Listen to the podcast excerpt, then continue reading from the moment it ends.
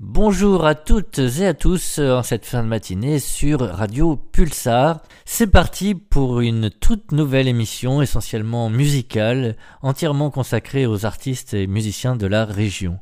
Doja au Bodé, qui signifie du coq à l'âne, ce sera son nom, et on va se démener pour vous faire voyager dans la diversité culturelle de la région, dans tous les styles, du patrimoine musical aux musiciens plus actuels, du rap au trad, du classique au jazz, du rock aux musiques actuelles diverses de la région. Bienvenue dans l'émission Doja au Bodé.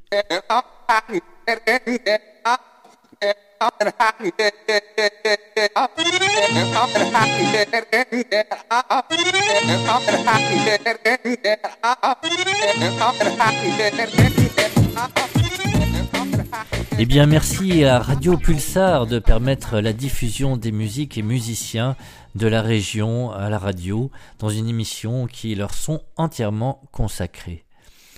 Pour débuter ce voyage en musique et en région, Rendons d'abord hommage à cette icône de la culture locale, chansonnier et auteur poète-vin né en 1925, qui a composé ses textes et ses chansons en langue poitevine. Ulysse Dubois est l'un des musiciens les plus importants dans le patrimoine régional pour ses textes et ses chansons, sa poésie, son humanisme poétique et pour son humour si malicieux. Ulysse Dubois sur Radio Pulsar. Vous avez traversé le village dimanche en vous promenant Et vous avez vu personne Mais êtes-vous sûr que personne vous a vu? Cherchez dans ces maisons, partout dans ces villages, on les le tout au moins un petit cru. Dans une seconde maison contenue dans ces villages, oh y a un petit André, pour conversant et de vue. Si tu vas raboter chez la bonne femme Élise, a d'ouvrir à sa porte en disant qu'elle est surprise. Crée la bargare de bain, oh y'a à son carreau, un coin café à mes bains entre le rideau. Au sera quand qu'on était au pas Augustine, de d'arracher saint ou si feuille à sa glycine. À nom des gardigrons à plus près que maman, Juste ce que vous ça s'y passons au chemin. Cherchez dans ces maisons, partout dans ces villages. On ira le coyabé, tout au moins un petit cru. Dans une séquence maison contenue dans ces villages. Oh, y a un petit André, pour conversant et de vue.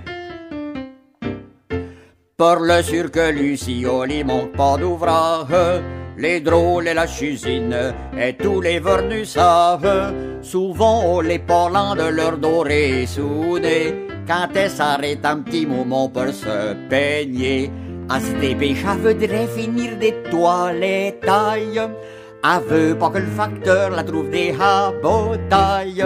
S'il la surprend pas, on s'est bécolé parce que regarde le mirou, est à l'œil d'au bac, chercher dans chez maisons, partout dans chez villages. On ira le coyabe, tout au moins un petit cru, dans une seconde maison contenue dans chez villages. Oh, y a un petit André, pour conversant et de. Y a deux murs mitoyens et puis nous droits de passage. Oh, les tout l'un dans l'autre, les télécourtillages. Il est dans Chouracoin, Ernest a deux voisins, collés sur le coin dans le même palissant. On arrive cocher lup, les cantes longtemps qu'au corps. Le galop sous son chez d'une bain dans le dor. À une pion faut coûter, oh y'a un ouk chez et juste à sa perchis que le veut. Chercher dans chez maisons, partout dans chez villages. On les rôle coyabé, tout au moins un petit cru. Dans une seconde maison contenue dans chez villages. Oh, y a un petit André, pour conversant et de vue. Oh, un petit André, pour conversant et de vue. Pour conversant et de vue. Thank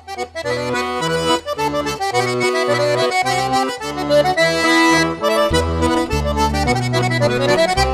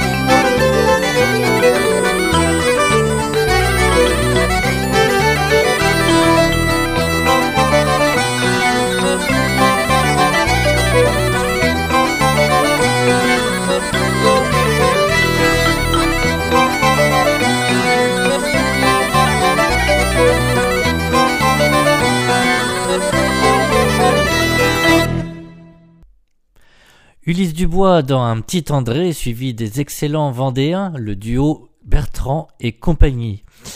Un duo de Sévrien, celui-là, deux musiciens trad Poitvin, Christian Paché et Benoît Gerbigny, vont ici interpréter une danse intitulée Trestan. Trestan, le titre caractérise un rythme original pour le répertoire trad de la région. Le duo Paché-Gerbigny, c'est parti.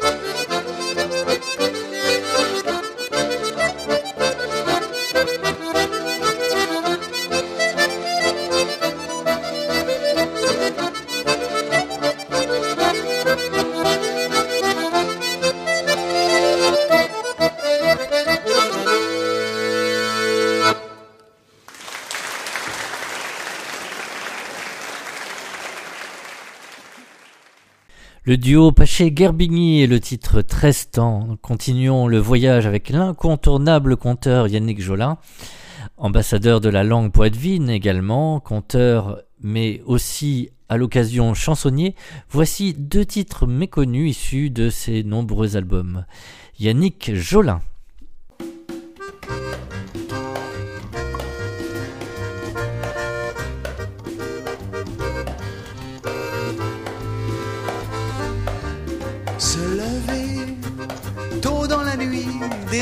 Des mots qui tenaillent son vieux corps désordonné. Embrasser la photo jaunie d'un mari mort aimé, sans penser à la voir si fatiguée. la vie des roses. Fanny, Fanny, la vie des roses. Fanny, Fanny, ressasser les souvenirs du beau temps des années, s'oublier devant le soir la mémoire déserte et parler. Elle dit la rose, l'hiver est sans pitié, elle n'a que les épines pour exister. La vie des roses, fanée, la vie des roses, fanée, fanée. Dimanche, ouvrir enfin la maison au soleil, réveiller les désirs, les émois, les amours, et danser, rire comme avant devant des enfants, reposer les deux mains sur la taille, juste là pour toujours. La vie des roses, fanée, fanée, la vie des roses, fanée, fanée, la vie des roses, fanée, fanée, la vie des roses, fanée, fanée, Fanée. Fanée.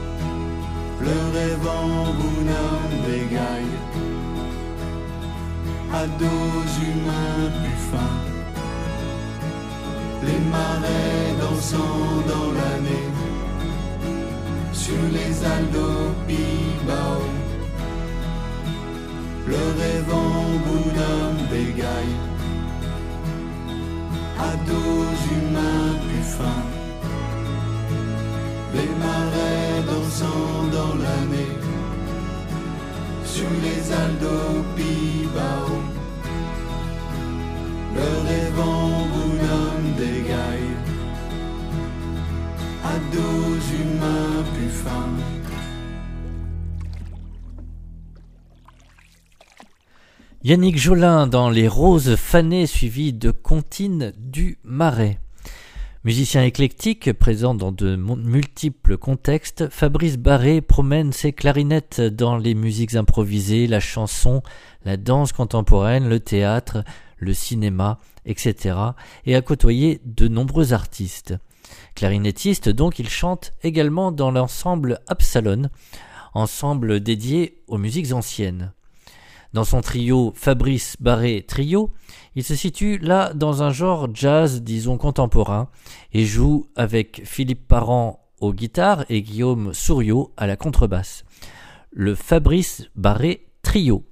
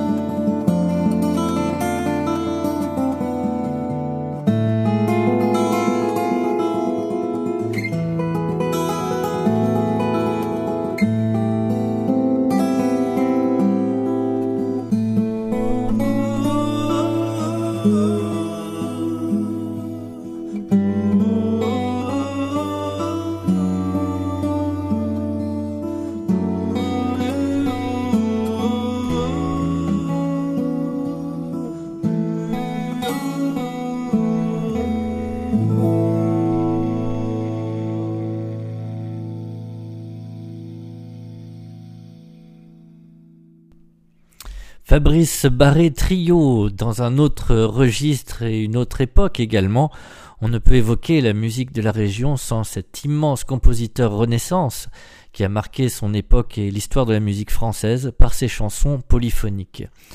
Le chant des oiseaux est l'une d'entre elles.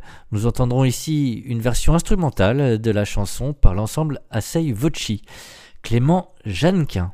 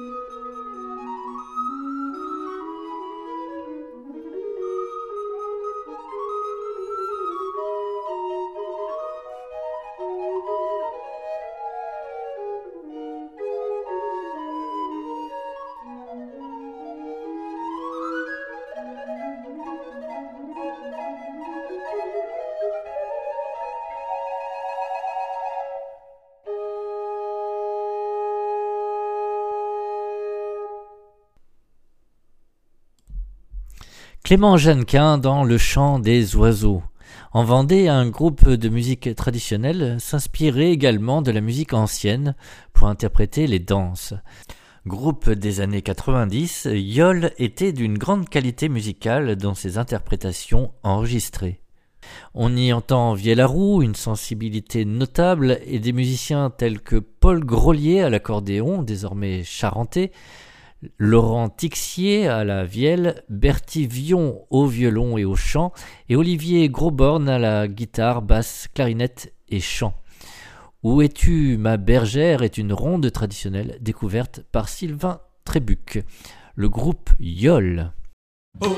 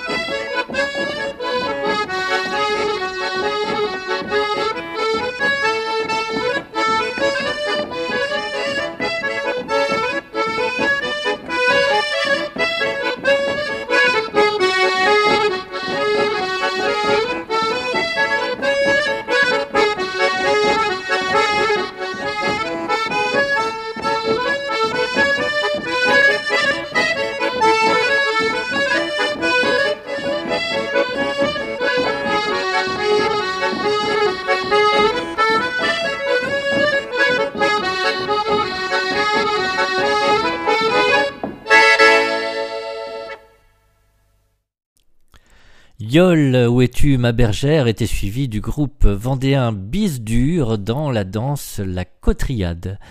Du côté de La Rochelle, un groupe actuel reprend le répertoire de téléphone. Il s'agit de Télécab, un groupe qui trouve un réel succès sur la côte et plus loin. Nous entendrons Télécab dans le titre Métro RP, mais avant cela, un tout petit titre d'un incontournable de la région, Néatoire, de qui s'agit-il? Eh bien, évidemment, de Philippe Catherine. Je m'éloigne d'autant que je m'approche, je m'éloigne d'autant que je m'approche, je m'éloigne d'autant que je m'approche, je m'éloigne d'autant que je m'approche, je m'éloigne d'autant que je m'approche. En voiture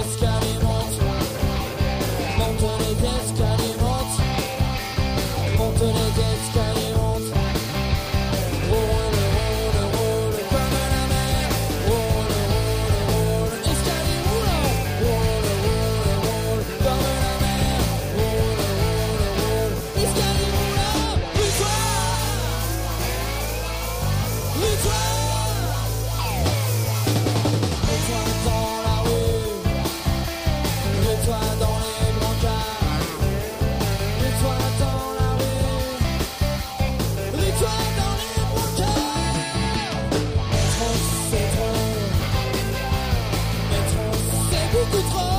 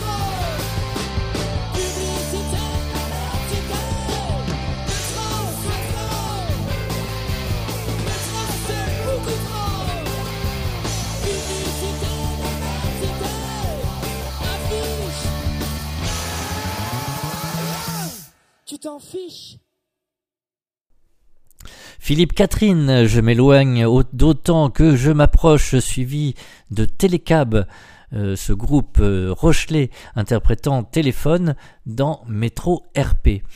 C'est l'histoire d'un meurtrier qui n'en est pas un, qui rencontre un commanditaire qui s'ignore pour accepter un contrat qui n'en est pas un, visant à éliminer des ennemis publics qui s'ignorent. De Sévrien depuis longtemps, Ekelfreux, de son vrai nom Arnaud Cardinet, avec euh, quelques lignes, sort son premier roman, publié aux éditions Nombre 7, L'affaire du poireau vinaigrette. Voici la chronique de Dany Ledu, quatrième de couverture consacrée aux écrivains de la région. Voici le pitch qui a attisé ma curiosité et aujourd'hui son auteur est auprès de moi avec son poireau vinaigrette. Je l'appellerai Arnaud, même s'il est plus connu sous son nom de plume, Ekelfreux. Bonjour Arnaud. Bonjour. Alors je ne sais pas si j'ai eu raison de vous faire venir euh, chez moi, ici, dans la maison secrète, euh, perdue au fond des bois. Parce que quand on est capable d'imaginer un personnage comme celui de votre euh, affaire du poireau vinaigrette, j'ai un peu peur. ah, c'est vrai que dans un, dans un endroit comme celui-là, je crois qu'il serait capable d'imaginer beaucoup, beaucoup de choses. Je crains le pire. Vous nous entraînez à travers deux personnages aussi éloignés l'un de l'autre que ça puisse être. Sam, d'un côté, et Christophe de l'autre. Christophe est un... Le, premier personnage, Christophe, c'est Monsieur Tout-le-Monde, c'est un, un, jeune homme qui, euh, qui subit il subit sa vie, il subit son boulot, il subit sa copine. L'environnement entier, le monde entier est une, est une contrainte, est une menace. Il est gentil, il est quelconque. Euh, et, finalement, euh, un rien euh, suffit à égayer sa vie. voilà, il y a à un moment donné une histoire de poster de Goldman. Ouh là là, il, achète ou il vend un, un, poster de Goldman et ça devient quelque chose d'extraordinaire. C'est un, un moment pour montrer à quel point il se passe rien dans la vie de ce, de ce jeune homme. Voilà. Donc ça c'est c'est Christophe, c'est Monsieur Monsieur tout le monde. Euh, bizarrement, il n'y a pas forcément de quoi faire un livre sur euh, Christophe, mais euh, Christophe va sans s'en rendre compte d'ailleurs croiser un, un, autre personnage qui s'appelle Sam. Et là, effectivement, Sam, il y, a, il y, a, beaucoup plus de choses à raconter sur Sam. On peut pas Alors, on ne peut pas tout raconter, mais déjà la quatrième couverture donne quand même une idée de la personnalité de ce, de ce Sam, qui est, je crois qu'on peut le dire, un grand parano. Un grand parano, un mythomane euh, complet. Mythomane, c'est peut-être en dessous de la vérité. Euh, voilà, il est dans un, dans un monde qui est le sien, où il analyse tout de manière euh, alambiquée. voilà, rien, rien de tout, tout ce qui se passe autour de Sam, il l'analyse en dehors de la réalité. Voilà. Et, il donne du sens à, le sens contraire, euh, qui l'arrange d'ailleurs, en fait, hein, en général. Voilà, il, réorganise euh, la réalité en fonction de ce qui l'arrange. Euh, paranoïaque, mythomane, un peu fou sans doute. Hein. Alors vous, vous en donnez une première, une, première idée de la première page à propos de Sam. Ne jamais attendre l'opportunité pour agir, mais d'emblée la créer. Ne pas chercher sa place dans la vie, la décider ne pas hésiter, ne jamais avoir tort, trancher, ne pas attendre un présage, un présage, le décréter. Oui, il a un prisme, et puis euh, bah, tout passe à travers son prisme. Voilà, exactement. Alors il va avoir une influence sur la vie de, sur la vie de Christophe, une influence très importante parce qu'il va changer la vie de, la vie de Christophe. Christophe, lui, ne s'aperçoit absolument de rien. Oui, c'est un. Euh, ce qui est important, c'est de, de, voir que ces deux personnages euh, coexistent, se suivent, ils sont dans les mêmes endroits. Euh, l'un s'imagine en fait qu'il travaille pour l'autre. Et donc effectivement, Sam va complètement transformer la vie de Christophe, à l'insu de Christophe qui finalement ne sait même pas que Sam existe. Voilà, peut-être qu'il le voit, peut-être qu'il ne le voit pas, mais c'est complètement à l'insu de, de, Christophe. Et c'est un des intérêts du livre, c'est justement toute cette influence et tout cet impact euh, de Sam et de ce que fait Sam sur la vie euh, de son alter ego. C'est un grand mot pour Christophe alter ego. mais, mais, mais dans l'idée de Sam, c'est un vrai alter ego. Vous nous emmenez aussi dans le milieu du, euh, du métal, la musique métal. Ouais. Pourquoi? En fait, déjà parce que je suis, fan de musique, je suis fan de, de métal. Euh, et euh, alors, euh, alors, je vous emmène dans, dans un environnement qui est, je trouve, à peu près aussi caricatural que Sam et Christophe. C'est-à-dire que finalement, vous voyez, ceux qui, connaissent la musique métal et qui vont dans les festivals métal, comme c'est mon cas, on sait qu'il y a beaucoup de bienveillance, on sait qu'il y a beaucoup d'humour, euh, beaucoup de second degré, on sait qu'on y va pour finalement euh, respirer et se sentir bien. Et je pense que les gens qui connaissent pas cette musique et qui l'entendent et qui voient tous les gros barbus tatoués avec les t-shirts noirs doivent se dire ces gens-là sont tous alcooliques, euh, violents, euh, vulgaires. Euh, donc euh, et du coup, euh, bah oui, c'est un environnement que je connais, donc c'était plus simple.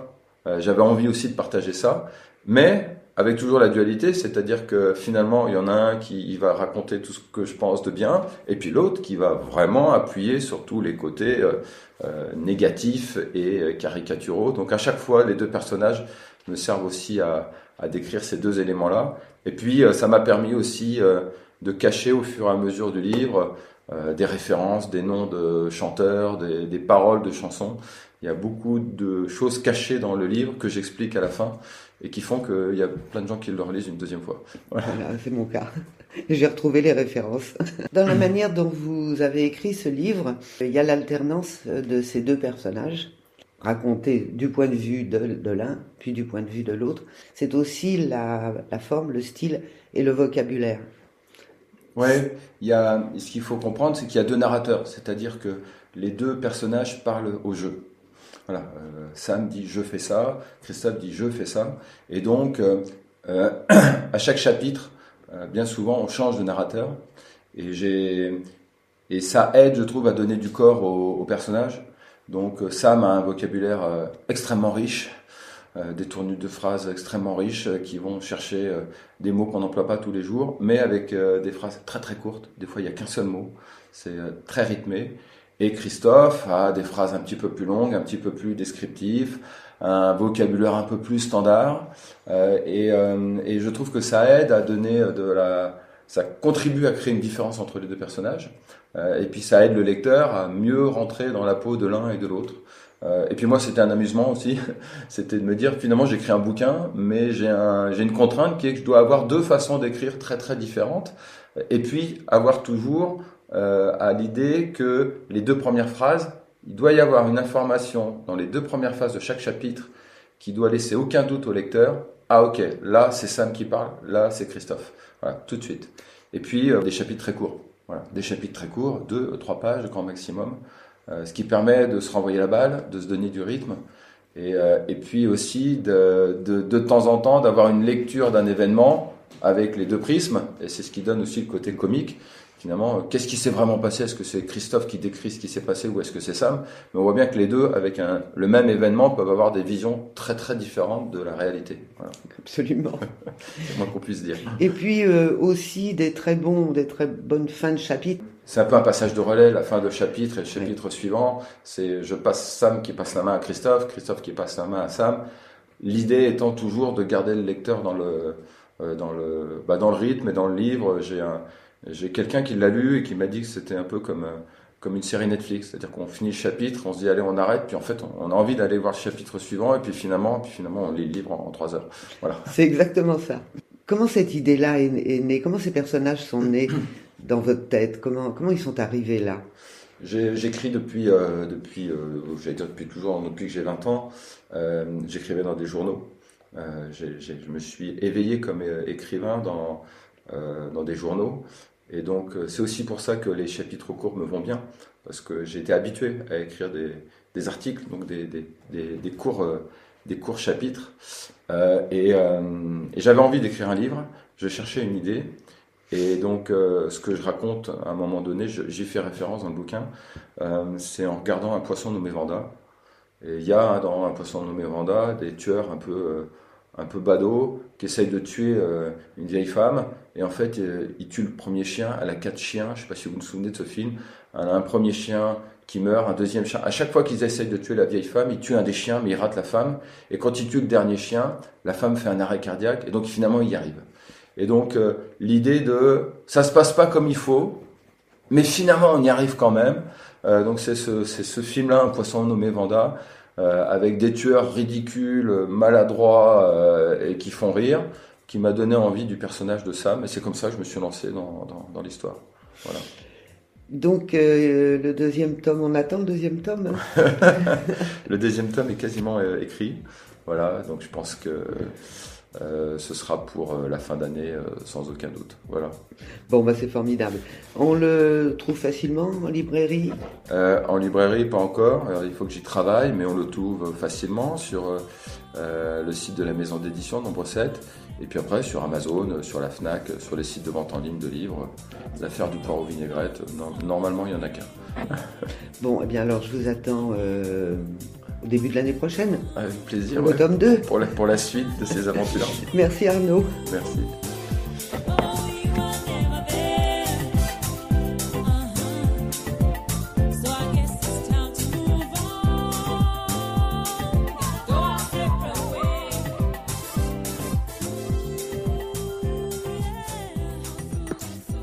C'était quatrième de couverture, Dany Ledu.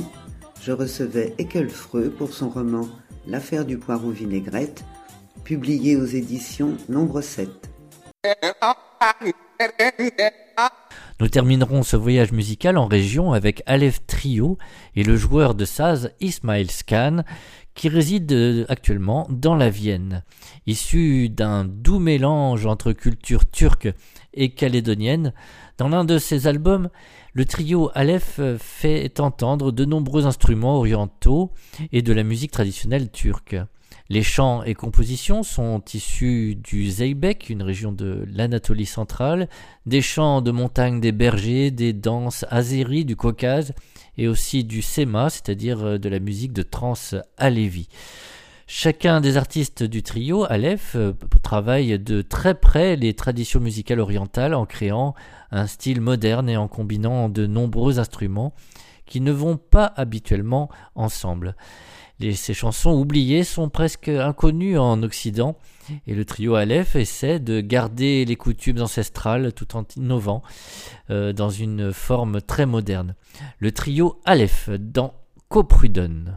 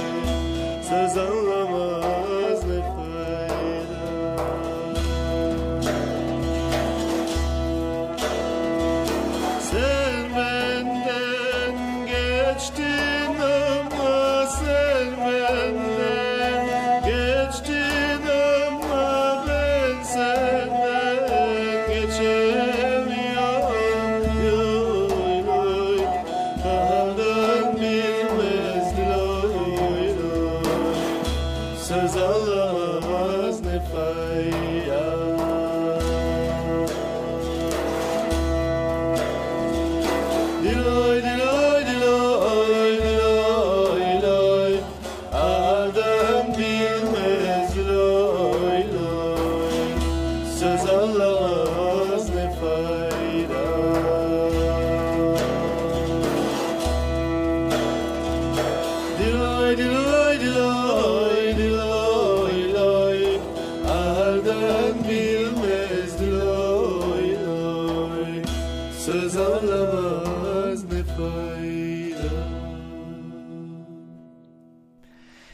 c'est avec Aleph Trio que l'émission d'Ojao au Baudet s'achève. Ce voyage musical dans la région continue évidemment dans la prochaine émission. Vous avez pu entendre ici des musiques du Poitou-Charentes-Vendée exclusivement. Retrouvez l'émission en podcast sur la page Facebook ou sur le site oufissime de Radio Pulsar. D'Ojao au Baudet, évidemment sur Radio Pulsar.